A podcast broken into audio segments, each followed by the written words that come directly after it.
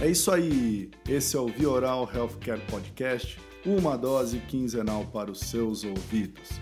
Estamos de volta com a segunda temporada de histórias incríveis e mentes brilhantes. Eu sou Paulo Crepaldi, o seu host. Não deixem de nos seguir no Instagram Vioral. Sejam bem-vindos. A Organização Mundial da Saúde descreve que pelo menos 50 milhões de pessoas estejam vivendo com a doença de Alzheimer ou outras demências em todo o mundo. Isso é mais do que a população da Colômbia. Fui também atrás de dados do Brasil e achei uma matéria da Sociedade Brasileira de Geriatria e Gerontologia que estima que no país 55 mil casos de demências ocorram todos os anos. Segundo informações da Associação Brasileira de Alzheimer, a ABRAS, a cada 3 segundos estima-se que uma pessoa desenvolva demência no mundo. Já ouviu falar de Alzheimer? Possui alguém próximo ou ente querido acometido por essa demência? Então fique ligado no episódio de hoje. Então, apresento para vocês hoje nosso convidado, Dr. Rodrigo Rizek Schultz, médico neurologista e presidente da Abras no triênio 2017 a 2020. Seja bem-vindo ao Vioral, doutor. Agradeço o convite, a oportunidade, o prazer é todo meu. Eu queria começar falando destes números tão alarmantes, doutor. E, infelizmente, os números são esses: 50 milhões de Alzheimer ou outras demências nos dias de hoje. E é, se nada for mudado, alterado, teremos 135, 140 milhões em 2050, um número altíssimo e, evidentemente, está ocorrendo pelo fato de é, a população estar envelhecendo. Claro, como nunca antes, as pessoas têm muito mais qualidade, têm acesso é, à saúde, à informação, maneiras de se cuidar melhor. Temos ideias de quantas pessoas são acometidas pelo Alzheimer no Brasil? É, não há um número que eu pudesse dizer, olha, este é a referência, uhum. o número exato. Seria em torno de 1 milhão e 400 mil pessoas. Uau. E uh, levando-se em consideração algum déficit cognitivo, algum transtorno, porque as demências, é claro, o Alzheimer é a principal, mas corresponde a 50% a 60%. Eu tenho demência vascular, demência com corpúsculo de Levy, demência frontotemporal e outros transtornos é, que não preenchem critérios para demência. Somando tudo isso, talvez 4 milhões e meio uhum. de brasileiros com algum transtorno desse. É verdade, doutor Rodrigo, que o cérebro já sofre uma transformação 20 anos antes dos sintomas característicos do Alzheimer? Tem então como diagnosticar isso muito antes? É isso mesmo. Bom, vamos lá. É, os sintomas, o que essa informação quer dizer é que os sintomas eles começam muito tempo após o início das lesões. Uhum. Dá para fazer uma analogia com qualquer doença, uh, com doenças de qualquer aparelho por exemplo, doenças renais. O indivíduo diabético sabe que tem um risco de desenvolver a retinopatia diabética, uhum. a nefropatia, a neuropatia, mas eh, a dor ou alteração da visão, elas não surgem, esses transtornos não surgem de uma hora para outra. Agora, quanto a essa questão de fazer o diagnóstico antes, eh, a melhor resposta é, em pesquisa, você tem condições. Tá? É, porque assim, apenas em pesquisa? Porque até o momento só faz sentido você saber se tem através da pesquisa. Eu não vou, não, não faz sentido, por questões diversas, éticas, legais, enfim, uh, morais inclusive, de eu sair investigando indivíduos com idade, 70 anos, 80, para saber se as alterações já estão presentes. Eu não tenho, na verdade, uma conduta é, ou algo que retarde o início de uma doença, na, no caso da doença de Alzheimer, certo? Não tenho algo que retarde o seu início, nem algo, quero dizer, uma medicação que retarde a sua progressão. Uhum. Então, faz sentido em pesquisa quando eu tenho uma substância, administro e avalio se aquela substância a longo prazo fará isso. Uhum. Então, acho que quando eu coloquei, doutor, que você viria, a gente iria falar para Alzheimer, choveu de pergunta nas redes sociais.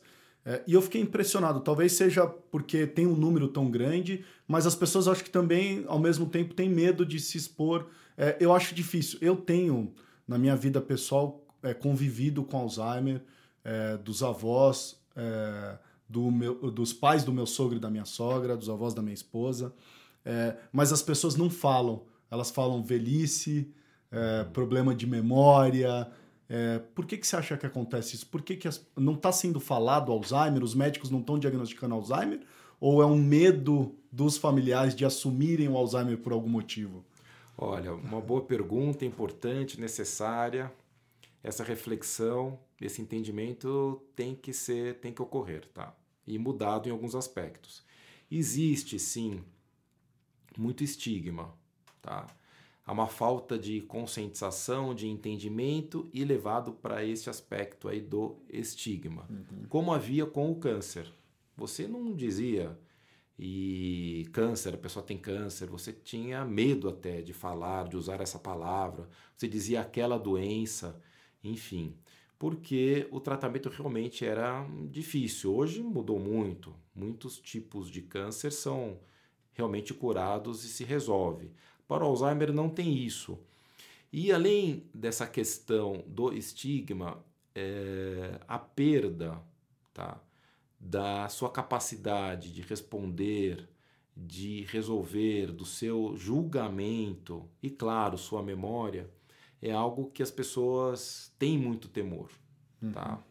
É, nos Estados Unidos, nós não temos esses números aqui no Brasil os norte-americanos têm muito claramente estes números, a doença que o norte-americano mais teme é a demência, é a doença de Alzheimer. Mais do que câncer, mais do que AVC, mais do que infarto, mais do que AIDS, é demência e doença de Alzheimer. Uhum. Quer dizer, perder a sua capacidade cognitiva de argumentar, discutir, viver, se relacionar, é algo que as pessoas têm realmente muito pavor. Doutor Rodrigo, vou deixar já com a primeira pergunta de um dos nossos ouvintes aqui para você. Acho que encaixa muito bem nisso tudo que a gente está falando e da preocupação dele também. Boa tarde. Meu nome é Fernando. Eu gostaria de saber se a gente conseguir detectar o Alzheimer antes, com que tempo que a gente consegue é, antecipar o problema do Alzheimer ou se a gente consegue eliminar os problemas causados pelo Alzheimer? Boa pergunta, agradeço.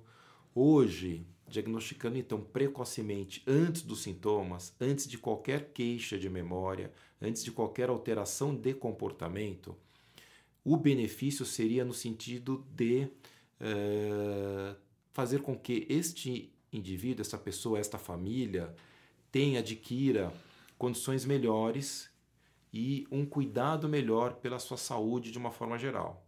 Tá? Porque é, doenças físicas, então orgânicas, desde uma fratura de fêmur, uma pneumonia, dengue, o que vocês quiserem puderem imaginar, podem fazer com que a doença de Alzheimer, na verdade, a demência da doença de Alzheimer tenha seu início, os sintomas surjam. Então, é o que muitas vezes acontece, se escuta, quer dizer, o idoso sadio, normal, perfeito, trabalhando, convivendo com as demais pessoas, tem uma internação por um motivo qualquer, às vezes uma gripe, uma pneumonia, e fica confuso e sai de lá da internação atrapalhado, tá? É, e depois, posteriormente, é feito o diagnóstico de demência da doença de Alzheimer. E então, sabendo de antemão, é possível se cuidar do ponto de vista nutricional, físico, cuidar do colesterol, dos seus triglicérides, quem sabe isso acontece realmente de fato, você controlando, fazendo isso de maneira adequada, você joga a doença mais para frente. Então vou aproveitar e já colocar uma outra pergunta que o nosso ouvinte nos, me fez, é, me enviou, e, e, eu acho assim, foi emocionante porque ele mandou uma foto é, dele de mão dada com o pai que faleceu. Ele falou: Eu perdi meu pai em janeiro, era portador da doença de Alzheimer. É, e fez é, uma pergunta. Então vou colocar aqui, doutor, essa pergunta de uma história muito emocionante. Grande Paulinho, bom dia, beleza? É, PC, quem fala é Marivânio, eu moro em João Pessoa, Paraíba. É, eu perdi meu pai no começo do ano, né, portador da doença de Alzheimer, e na minha família já é o quarto caso. Eu, como filho né, de um portador de doença de Alzheimer e mais três casos com irmãos dele, qual a dica que você me qual a sugestão, a sua dica para que eu possa é, prevenir, que eu possa blindar um pouco mais essa destruição neuronal que já vem na cadeia biológica? Boa, boa pergunta, importantíssima. Eu acho que antes de mais nada é importante lembrar que é, formas hereditárias ocorrem em menos de 5% das pessoas. Tá? É, o que ocorre é um envelhecimento e o seu risco de desenvolver a demência em função do envelhecimento. Agora, havendo muitos casos familiares, realmente há alguns genes relacionados. Não uhum. há um único, mas vários genes, muitas vezes relacionados, tá? com o início da doença. Então, o, o caso do, como o Marivânio colocou, pode sim haver uma, uma forma hereditária, isso deve ser estudado, vamos dizer assim, acompanhado. Eu imagino tá? o pavor da família, né? Tem quatro pois casos é. na família. É, realmente. É, neste, nessa situação, o cuidado, é, cuidados físicos, cuidados gerais. Não há realmente ainda, como eu disse, uma medicação. Uhum. Agora, vai além, é, o que eu quero incrementar seria manter a atividade cognitiva, atividade intelectual. Uhum. Então, diria para os familiares, desde cedo, uh, desenvolverem uma, uma boa escolaridade, um grau um, de instrução adequado eu não esperaria uma, uma medicação, olha, um dia vai ter alguma coisa para isso. Muitas vezes as pessoas ficam aguardando uhum. uma solução e não se cuidam. Então, é, desenvolvimento cognitivo, socialização, atividade física, não fumar, não beber. Tá? Esta é a recomendação hoje aos familiares. Tem um tempo médio que uma pessoa cometida por Alzheimer vive? Boa questão. É, antes de mais nada, é uma doença que começa é, a se pensar mais após 65 anos, mas pode ter início antes. Tá? É, acima dos 80, 85 chega a 40%, então 40% das pessoas têm a demência da doença de Alzheimer com idade avançada. Agora, é uma doença heterogênea, isso é importante. Alguns vivem, infelizmente, pouco tempo, dois anos. Outros vivem 20 anos. Então, a história não é a mesma. Muitos esperam a mesma história, 10, 12 anos, mas é sim, há uma média, se é possível dizer, acho que acho que é possível, em torno de 3, 4 anos para cada fase. Uhum. Leve, moderada e avançada. A fase avançada é a mais longa, depois a inicial e a fase intermediária é a mais curta das três. Então, aproximadamente 10, 12 anos, mas deixando claro que muitos vivem 16, 18, 20 anos Muitos têm, é, sim, 12, 13 anos, é, até antes de chegar na fase avançada. Ou seja, o diagnóstico dos sintomas da demência não significa o fim da vida.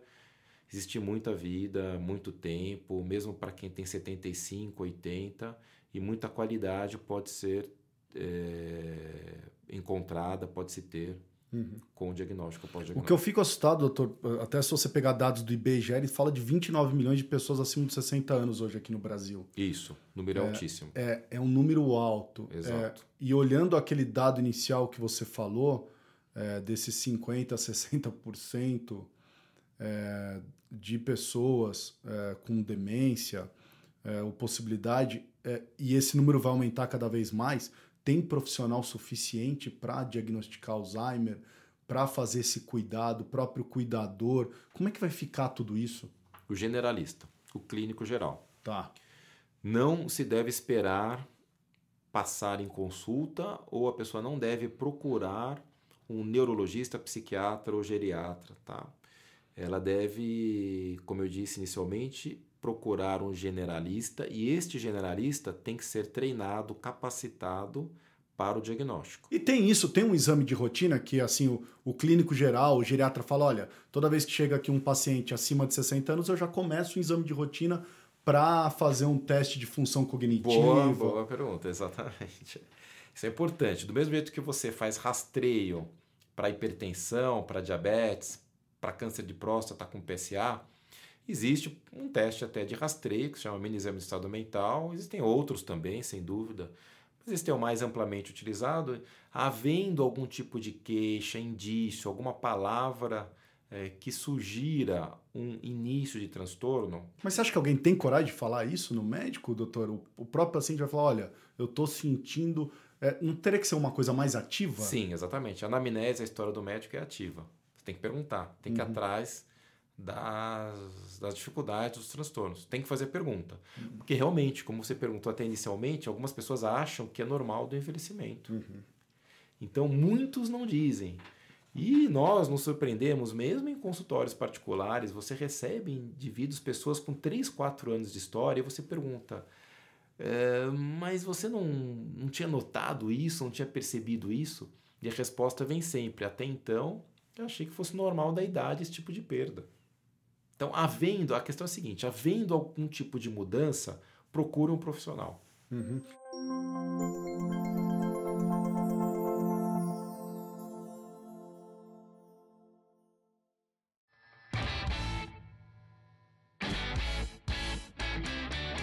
Exaustivamente, nossos experts surfaram durante horas nesse mar imenso que é a internet, procurando perguntas sem suas devidas respostas. E o Vioral não poderia deixar isso assim. Sonhamos em tentar, quem sabe, responder as perguntas mais absurdas do mundo, em parceria, lógico, com os nossos convidados. Fiquem agora com o nosso quadro. Essa nem o Dr. Google responde. Bom, para o nosso quadro hoje eu trouxe o Dr. Rodrigo, neurologista e presidente da Abras. É, e eu vou começar com a primeira perguntinha aqui.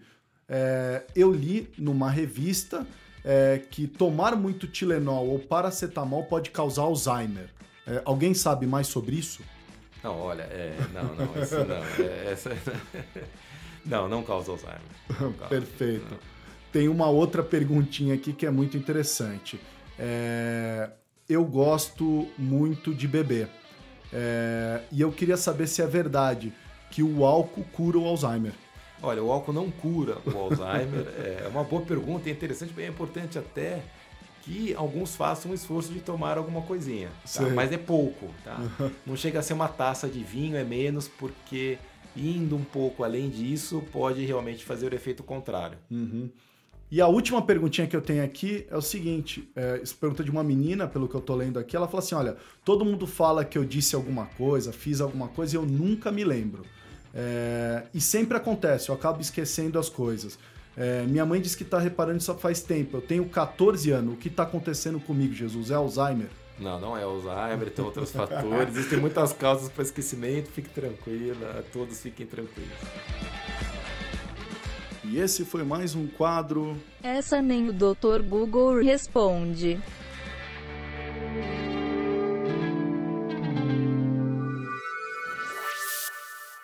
Que, que o paciente ganha ao diagnosticar o Alzheimer logo no início? Quanto mais cedo você faz o diagnóstico, tá? é, você, claro, implementa mais então precocemente a orientação toda farmacológica uhum. e não farmacológica, uhum. tá? Então, é, existe nessa composição, vamos dizer assim, uma forte atuação, uma necessidade muito importante, muito grande do familiar e do cuidador entenderem o que está acontecendo. Porque só com o diagnóstico, o entendimento deles, você consegue, é, claro, ter um cuidado maior à vida para que a doença não tenha uma evolução rápida, tá? Uhum. Ninguém quer uma evolução rápida, ninguém quer qualidade de vida ruim. Na verdade, hoje as pessoas nem pensam em viver muito, elas querem qualidade. Então, para ter qualidade de vida, você tem que é, dizer e saber logo o que você tem uhum. e tomar decisões importantes. Tá? É, acho que pensar que em alguns anos você não será mais capaz de fazer a viagem que você queria, dizer algumas coisas para algumas pessoas, desfazer de alguns empreendimentos, distribuir o que você tem, pouco ou muito.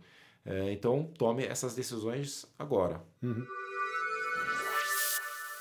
Uma das grandes dificuldades dos familiares é tomar decisão sobre cuidados em casa ou levar o seu pai, mãe, avô, avó, irmão, irmã para uma casa de repouso. Tem como dizer o que é melhor ou pior? Depende.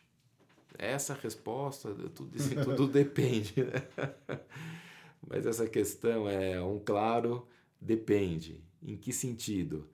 É, algumas famílias se esforçam, tentam, porque o melhor é, é tentar manter a pessoa em casa.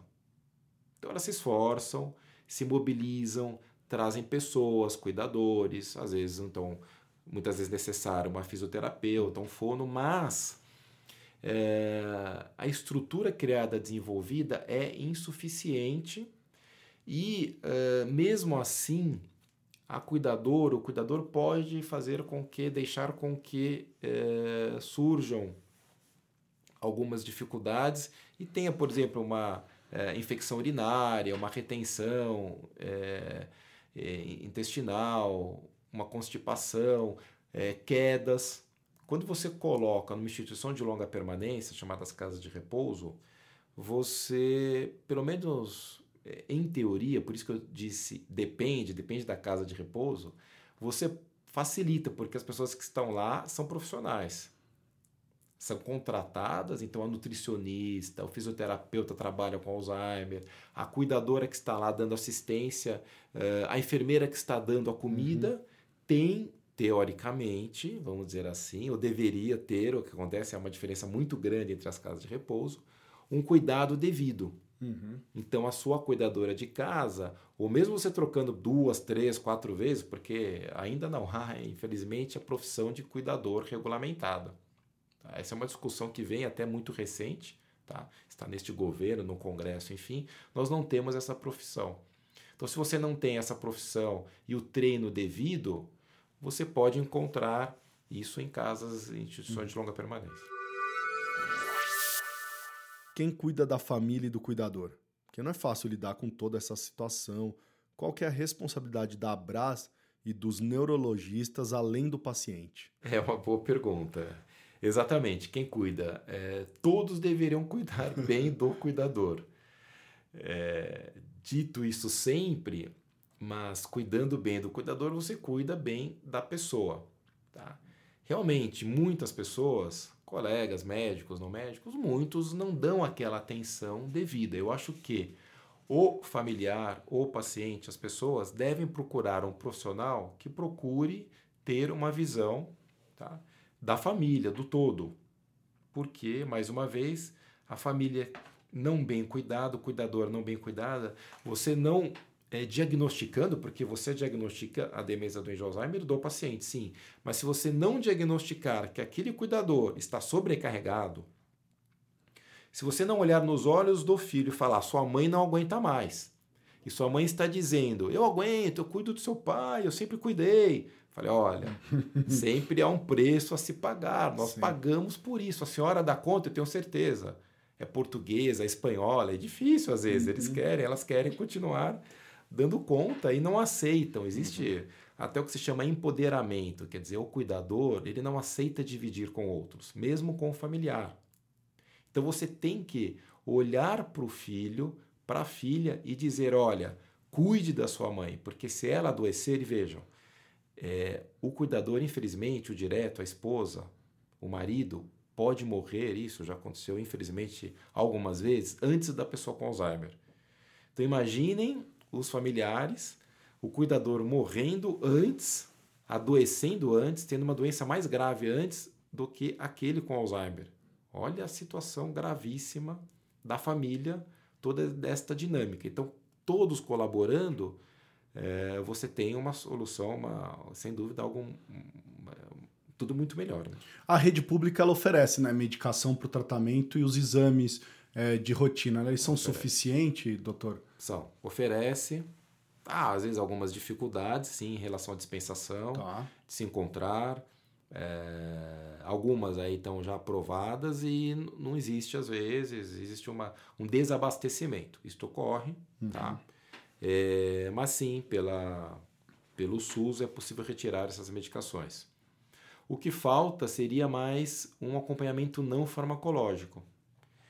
Então, eu não tenho serviços é, plenamente montados, são poucos, com terapeuta ocupacional, com uma nutricionista orientando a dieta, com uma fonoaudióloga, uma terapeuta ocupacional, uma musicoterapeuta, enfermagem, para cuidar de escaras, esse tipo de situação toda.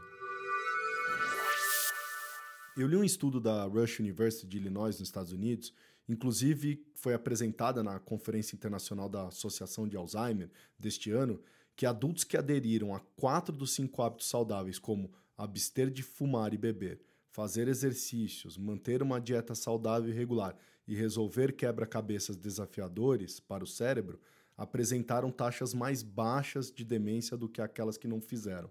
Você acha importante manter esses hábitos e um estilo de vida ativo mesmo depois da aposentadoria? É muito importante. Mesmo que um dia surja uma droga que resolva, que retarde, uma droga poderosa, tá? estamos aguardando ansiosamente, isso é difícil. tá? É, a prevenção continua sendo a maior arma. arma. Vejam, tudo isso que é dito de atividade uhum. física, de colesterol, é bom para outras doenças também. Uhum. Tá? É, você reduz é, prevalência, então incidência, novos casos de diabetes. Tendo um número menor de diabéticos, você tem um número menor de indivíduos com Alzheimer. Então, você combinando esses fatores, tá? Uh, você faz com que essa população, claro, que está envelhecendo, não desenvolva aos 75, 78, mas um Alzheimer aos, 70, aos 83, 85 anos, que você jogue isso um pouco mais para frente, que essa pessoa venha a morrer de outra doença e não desenvolva os sintomas da demência de Alzheimer, uhum. mesmo tendo, mesmo tendo, veja, uhum. as alterações cerebrais do Alzheimer. Porque eh, as alterações estão lá com o envelhecimento, mas a pessoa não tem sintomas. Voltando a essa questão. Tá? E por que, que ela não tem sintomas? Porque ela cuidou bem desses fatores, ela desenvolveu o que se chama uma boa reserva cognitiva, então a escolaridade acompanhada desses fatores, claro, com a genética uhum. também, faz com que você tenha uma boa reserva. Então por isso que alguns vivem 85, 90 anos sem demência, porque tiveram autoescolaridade, isso, aquilo. Agora, é claro que você pode apontar indivíduos, existem muitos com alta escolaridade, atletas com doença de Alzheimer, uhum. claro. Existem outros fatores não encontrados, existem uma, existe uma genética muito forte, daí por diante. Doutor, qual o futuro do Alzheimer quando falamos de novas moléculas? É, o painel hoje aumentou muito. Hum. Temos 132 moléculas em estudo, tá? Pouquíssimas, muito poucas é, doenças têm um painel tão, tão grande de moléculas em estudo. Dessas 132, 96 são modificadoras da doença, que é o que nós queremos. Nós não queremos drogas que sejam sintomáticas, que melhoram sintomas. Uhum. Nós queremos drogas que, é, medicamentos que atuam na doença retardam sua progressão, retardam seu início. O surgimento de aplicativos, joguinhos para exercitar a memória para celular auxiliam a reduzir o índice de Alzheimer? A resposta, sim, clara, correta é: podem, mas há um questionamento de como, de qual maneira, tá? Uhum. Não há ainda é, jogos que sejam instrumentos desse tipo é, como as pessoas fazem sudoku, palavra cruzada, tem algumas coisas que sim colaboram é, um pouco, um, não o suficiente, mas colaboram. E admitindo-se tecnologia, pensando da mesma maneira, com o mesmo raciocínio, poderiam, mas não há uma padronização, entendimento de como seria, quanto. Então, ainda é, de maneira, vamos dizer assim, como nós esperamos sempre, técnica, de pesquisa, com comprovação, com evidência, porque a medicina tem que trabalhar com evidência, né? Uhum. Você não pode prescrever qualquer coisa por aí. Você pode sim falar de estímulo de atividade. Agora, prescrever, receitar, dizendo, olha, isso sim vai resolver aqui ou ali, ainda há uma interrogação. Perfeito. Doutor Rodrigo, vou pedir para você contar um pouquinho sobre a Abras, que é a Associação Brasileira de Alzheimer. É, me fala um pouquinho do trabalho da Abras, o que vocês vêm fazendo, me conta um pouquinho sobre ela. Agradeço bastante a pergunta, fico muito contente de poder respondê-la. A Abras é uma associação é, sem fins lucrativos, é uma organização não governamental voltada desde o seu princípio como missão para auxílio aos cuidadores, aos familiares, tá? a terem é, uma melhor qualidade de vida, receberem a informação necessária. Então, a maneira de atuarmos através dos grupos de apoio emocionais e informativos. A intenção é justamente informar a população, colaborar com os profissionais, porque as consultas, mesmo longas, não são suficientes para sanar todas as dúvidas das pessoas. Então você tem que produzir conteúdo de diversas maneiras, daí então a comunicação, o acesso, seja em qualquer uma dessas redes sociais ou em todas elas, é, é, lendo, aprendendo, você possa é, contribuir para o seu familiar ou os seus amigos, seus colegas. É, então, a Abras tem um trabalho, sim, um trabalho bonito, um trabalho importante de reconhecimento nacional.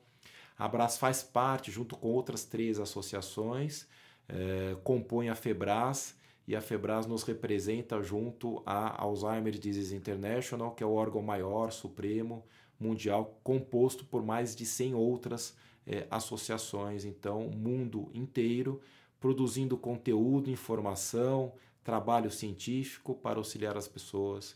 Então, eu convido as pessoas, a todos, a acessarem nossos canais, é, ao é, site abras.org.br, ao Facebook, nosso Instagram e lerem e o que nós estamos produzindo, que vem não apenas de médicos de maneira alguma, não se faz esse tipo de tratamento, é uma parte, mas de toda a equipe multidisciplinar, nós temos é, grandes equipes, grandes colaboradores do Brasil inteiro.